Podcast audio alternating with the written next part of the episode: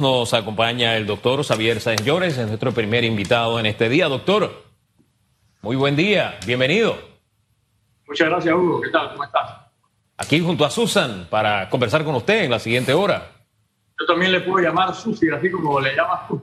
Con toda la confianza. Hugo, usted no le haga caso a Hugo Enrique Famanía, doctor, que yo lo quiero mucho y lo aprecio. Voy a caer en desgracia como él. Mire, mejor vamos a ponernos serios, porque el Hugo es una cosa seria. Hablemos de las vacunas. Eh, a mí, eh, el, ver ya que panameños, eh, que hombres y mujeres en nuestro país se colocaron esta primera fase de la vacuna en, esta parte de experimento, de estudio, y que no es como un conejillo de India metido en un, en un laboratorio y donde nadie te puede ver y todas esas cosas que, que han especulado. Esto, esto representa un gran paso para nuestro país eh, en medio de esta gran pandemia y me gustaría que nos ponga al día de lo que ocurrió esta semana. Eh, ya 251 personas que están en esa lista de espera, ya todas se colocaron eh, esa vacuna, es, una sola vacuna, son dos vacunas. Llénenos de noticias esperanzadoras, doctor. Bueno, muchas gracias por la entrevista. A ver, eh, nosotros habíamos demorado un poco el inicio de este estudio porque la empresa alemana tenía que dar el visto bueno para iniciar. Entonces, el, el, proyecto inició en Perú el lunes y aquí en Panamá el día de ayer. Eh, ya, nosotros ayer reclutamos cuatro, cuatro personas, dos médicos, dos no médicos en el estudio. Son dos dosis, una que se aplica el primer día y, la otra dosis 28 días después. Y la idea es evaluar no solamente la, la, seguridad de la vacuna en población latinoamericana, en este caso panameña, sino también demostrar que la vacuna eh, despierta el sistema inmunológico de las personas, lo que se podría traducir en protección cuando se hagan los estudios de fase 3. Así que ya iniciamos ayer.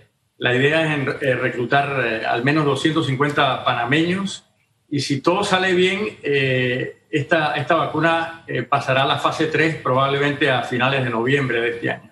Doctor, en estas primeras horas, ¿qué le han dicho las personas que forman parte de eh, este estudio?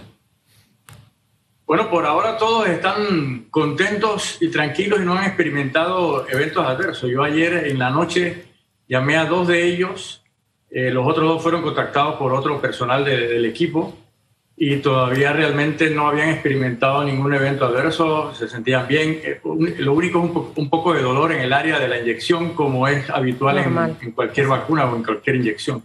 Usted hablaba de... De, hecho, hablé con Judy como a las 8 de la noche y ella decía que se sentía muy bien. Vamos a ver qué tal amanecen los, ellos el día de hoy. Usted hablaba de 250 personas que aún se necesitan, es decir, que todavía no están todos los candidatos. ¿Tienen oportunidad quienes nos están viendo y escuchando de, eh, de, ser tomados en cuenta? Bueno, ya tenemos una lista de voluntarios, tenemos una lista de prácticamente 2.000 voluntarios. Wow. Que ya están apuntados y, y, van a ser llamados, ¿no? Eventualmente no todos, eh, lógicamente, van a poder participar, pero seguramente pues vendrán más proyectos de investigación y cuando ya inicien los proyectos de fase 3, los proyectos de fase 3 se estima que se pueden reclutar eh, aquí en Panamá 3.000, 4.000 personas. Así que evidentemente pues vamos a seguir necesitando voluntarios para, para, participar en todos estos proyectos. E, este número de voluntarios, más de 2.000, y la expectativa de tener más de 3.000 en la siguiente fase, ¿qué, ¿qué, le dice a usted de esa campaña de miedo antivacuna, etcétera, etcétera, ha calado, no ha calado en, el país? ¿Cuál es el ánimo de estas personas cuando se presentan? Bueno, afortunadamente Panamá es un país que cree y confía en la vacunación. De hecho, Panamá tiene uno de los esquemas más sólidos de, vacunación del mundo en, vacunas. Y de hecho nosotros tenemos el, el, país, si quisiéramos hablar de fortalezas en salud en, aquí en Panamá, el tema de vacunación es uno de ellos, es el principal. Eh, y, de, y, de, hecho nosotros hemos erradicado o eliminado muchas enfermedades transmisibles precisamente por la gran confianza que hay en la vacunación aquí en el país. ¿no? Y, y, el hecho de que muchos voluntarios se hayan apuntado lo demuestra precisamente, ¿no? de que hay confianza en, en, en la vacunación. Esta cantidad de personas inicial eh, van a ser 250 solamente, eh, doctor. Y, hasta cuándo debe culminar como que esta primera, esta primera fase. Y si solamente es una vacuna o después tienen que colocarse otra vacuna y cuál es la vacuna que en este momento se le está aplicando a esas personas, incluyendo a la gobernadora que se la colocó en el día de ayer. Bueno, el, proyecto ha sido aprobado por el Comité Nacional de Ética y el protocolo inicial hablaba de 250 personas mínimas. Y digo mínimo porque a veces, por ejemplo, los, los reclutamientos son competitivos. Si, por ejemplo, Perú de alguna manera tiene algún problema con, con reclutar voluntarios, los voluntarios de ellos pudieran ser asignados a Panamá. Así que es probable que a lo mejor en vez de 250 pues puedan ser algunos más, pero no muchos más, porque este es un proyecto de fase 2 y los proyectos de fase 2 realmente no son de, muchos, de mucha cantidad de sujetos. Eh, Las vacunas son, son dos dosis, como lo dije anteriormente, una aplicada el primer día y después 28 días después la segunda dosis. Y eventualmente habrá que ver si estas vacunas eh, inducen inmunidad por largo tiempo, por cuánto tiempo, ¿no? Porque se habla de que como ocurre, por ejemplo, con la gripe, que uno se tiene que vacunar todos los años, eh, es muy, sería muy probable que a lo mejor eh, habrá, que aplicar refuerzos en el tiempo, ¿no? Eh, pero eso todavía no se sabe porque estamos empezando realmente la, pandemia y, los estudios de vacuna. doctor, cada uno es dueño de su, de su anonimato en este tipo de, de experimentos. la gobernadora hizo público el hecho de que ella está haciendo parte de estas pruebas. Eh, tal vez no nos pueda decir nombres, pero sí nos gustaría saber si hay otras personas conocidas, figuras, influencers, políticos, qué sé yo, que de pronto hayan tenido, hayan dado el paso para participar. Yo, estoy de la lista que se han eh, incluido muchos médicos y enfermeras y también algunas personas eh, de la vida pública y que son de cierta relevancia, ¿no? Pero evidentemente estos son datos confidenciales. La, persona que participa es la, única que puede revelar ella o dar autorización para revelar sus datos. ¿no? En este caso ya Judy lo hizo eh, y, yo por eso hablo de ella, pero, pero es algo confidencial, evidentemente. Doctor, hablemos, estamos en fase 2 en Panamá. ¿En qué consistió la fase 1? ¿Dónde se desarrolló y, y qué impacto tuvo? La fase 1 se desarrolló en Alemania y en Bélgica se enrolaron más de 100 sujetos en Alemania y en Bélgica y demostró que la vacuna es segura eh, y que levantaba la, inmunidad, los dos brazos del, sistema que nos defiende a nosotros de, microorganismos, ¿no? el brazo de la inmunidad humoral, o sea, los anticuerpos, y el brazo de la inmunidad celular. Así que ahora se intenta ampliar la muestra de sujetos, seguir evaluando la seguridad y ver qué dosis se va eh, qué dosis es la mejor para manteniendo la seguridad, eh, despertar mejor el sistema inmunológico y esa es la dosis que se va a escoger para los estudios de fase 3 cuando, cuando esto se den. Bueno, ¿esa fase 3 está más cerca o, está un poco lejos?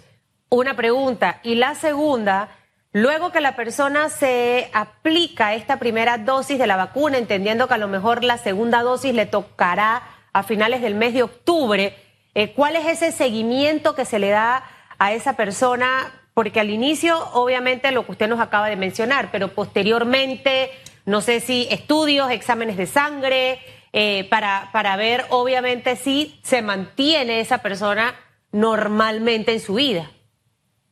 Bueno, la mayoría de los eventos adversos de las vacunas ocurren en la primera semana de administración, así que en la primera semana las personas tienen que ser, volver nuevamente a la clínica, ser evaluadas, llevan un registro diario de todo lo que les sucede. De hecho, en, los celulares de, los voluntarios se, baja una aplicación, una aplicación en que ellos están llenando cualquier evento adverso que, eh, que, tengan, ¿no? Así que hay un registro bien minucioso y meticuloso de, de todas las reacciones que puedan ocurrir, sobre todo en la primera semana. Pero ese seguimiento, ¿cómo se hace, doctor? O sea, los llaman, los van a visitar.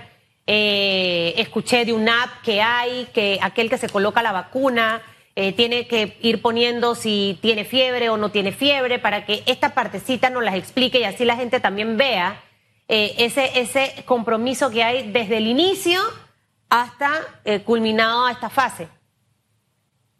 Sí, por supuesto. El, el equipo cuenta con médicos y enfermeras 24/7, o sea que la persona puede llamar en cualquier momento por cualquier cosa a- al equipo de salud de- de- que está haciendo la investigación. Y además todos los sujetos tienen una aplicación en sus celulares, una aplicación en que se registran todos los eventos adversos o todas las molestias que tenga el voluntario. Así que la comunicación es realmente constante, ¿no? Y además tienen que también eh, en ciertos momentos acudir a la clínica para ser evaluados eh, médicamente. Así que la, la evaluación, acordémonos que este- en la fase 2 se estudia mucho la seguridad, así que la seguridad es lo más importante. Entonces, por eso es bien minucioso el- la, la evaluación de la seguridad. Este estudio demora 13 meses, Wow. o sea que va a haber actividades por 13 meses.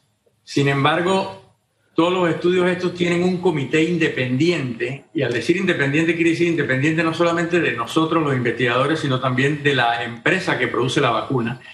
Es un equipo independiente de expertos que va evaluando los eventos adversos, va evaluando eh, los exámenes de laboratorio y, es lo que, y ese equipo es el que determina, bueno, pueden seguir con el estudio, pueden aumentar la dosis, eh, mejor párenlo porque hay eventos adversos importantes, etcétera.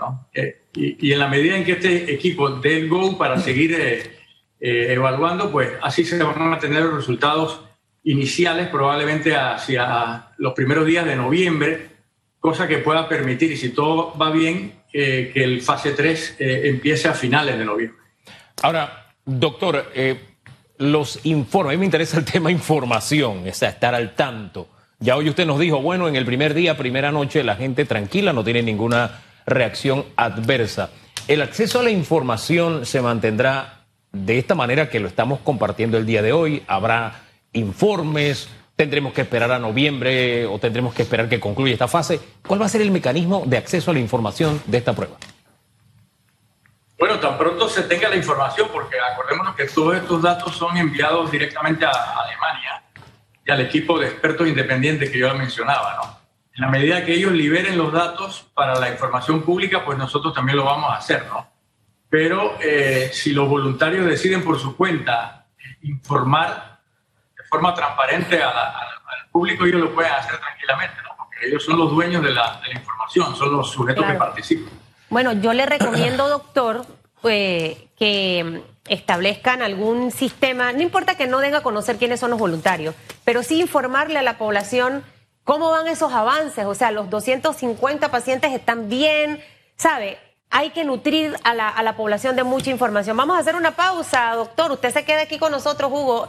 Me gustaría que usted eh, se inscriba en la lista de Esa es una decisión personal y privada. Sí, pero me gustaría verlo, Sí. porque me mira así como con rabia. Porque podemos ahora hacer, conversamos. podemos hacer lo mismo con Con- el héroe. y con conversa- usted. No, el- mentira, yo no le temo. Yo eso lo tengo en, lo tengo en mente. Sí. Pero no he tomado la decisión. No, no, de verdad. Miedo, No le tiene miedo a las agujas. eso ni en la cartera la cargo.